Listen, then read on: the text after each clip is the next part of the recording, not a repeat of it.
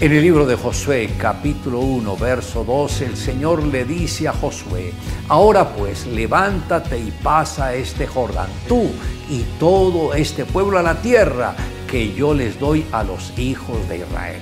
Hoy me gustaría tratar sobre el tema es tiempo de avanzar.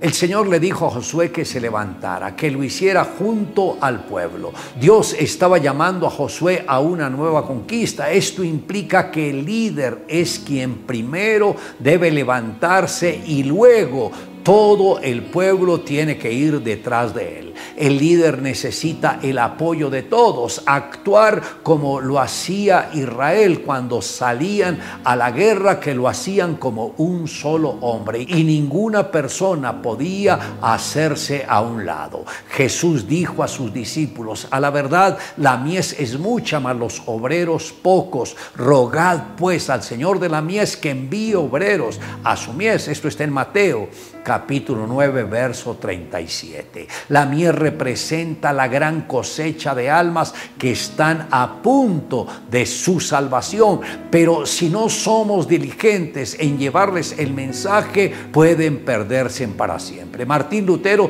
tenía un amigo muy cercano quien lo cubría en la intercesión. En una ocasión este hombre tuvo un sueño, se vio en un campo muy grande donde la cosecha estaba ya lista para recoger, pero había solo una persona trabajando. Entonces se angustió y se acercó a ver quién era y notó que era su gran amigo Martín Lutero. Ahí entendió que no podía quedarse solo con orar e interceder, sino que debía actuar e ir a la conquista. Ese día oró, Señor, yo quiero salir, quiero conquistar. Es el tiempo cuando los creyentes a la intercesión deben agregar el ingrediente del trabajo, ayudar a recoger la gran cosecha que Dios ha preparado. Esto puede lograrse de manera eficaz si usted se compromete e implementa correctamente la visión. Ahora debe dar un paso de fe, como Josué había sido el siervo de Moisés quien tenía el respaldo y la unción de Dios, pero ya no estaba. Josué era el sucesor, dio el paso en fe, se lanzó a la conquista, visualizó y vio qué debía hacer. Oró, se preparó, confió en el Señor, se llenó de fe y se lanzó a la conquista. Del mismo modo que Josué repartió el territorio entre las doce tribus de Israel, debe hacer cada líder con su ministerio y su equipo. Si no conquistan, no podrán heredar. Fort Knox es la reserva de oro de los Estados Unidos y la más grande de todo el mundo. El valor de oro ahí asciende a más de 459 mil millones de dólares. Además guarda riquezas de la corona inglesa, víveres, medicamentos y en caso de una guerra nuclear podría proteger a la familia del presidente. La gente común no puede acercarse a este lugar ni entrar a él. Intentarlo sería misión imposible. Está resguardado por soldados y maquinaria de guerra. Se necesita de un código para abrir la puerta de la entrada principal que pesa 22 toneladas. Por eso se dice que es el lugar más rico y seguro del mundo. Pero ¿será que este es realmente el lugar más seguro del mundo? No.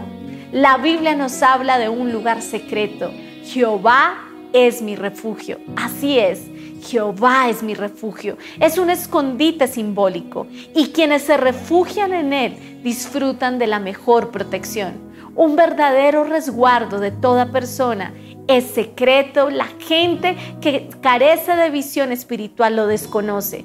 Simplemente no saben de su existencia, ni toda la seguridad, ni todo el oro de Fort Knox, ni del mundo se puede comparar con todas las bendiciones que estamos recibiendo y recibiremos a mayor escala en el futuro cercano si permanecemos en el lugar secreto del Altísimo. Le invito a que me acompañe en la siguiente oración. Amado Dios, gracias porque tú levantaste a Moisés para que hiciera la obra tuya. Pero ya cuando Moisés no estaba, tú levantaste a Josué para que él continuara la obra. Ahora, Señor, Tú levantaste al Señor Jesús para que Él viniera y ofrendara sus vidas por nosotros. Ahora ya el Señor está en el reino de los cielos, sentado a tu diestra, y nos confió esta responsabilidad de seguir llevando el Evangelio a muchas personas.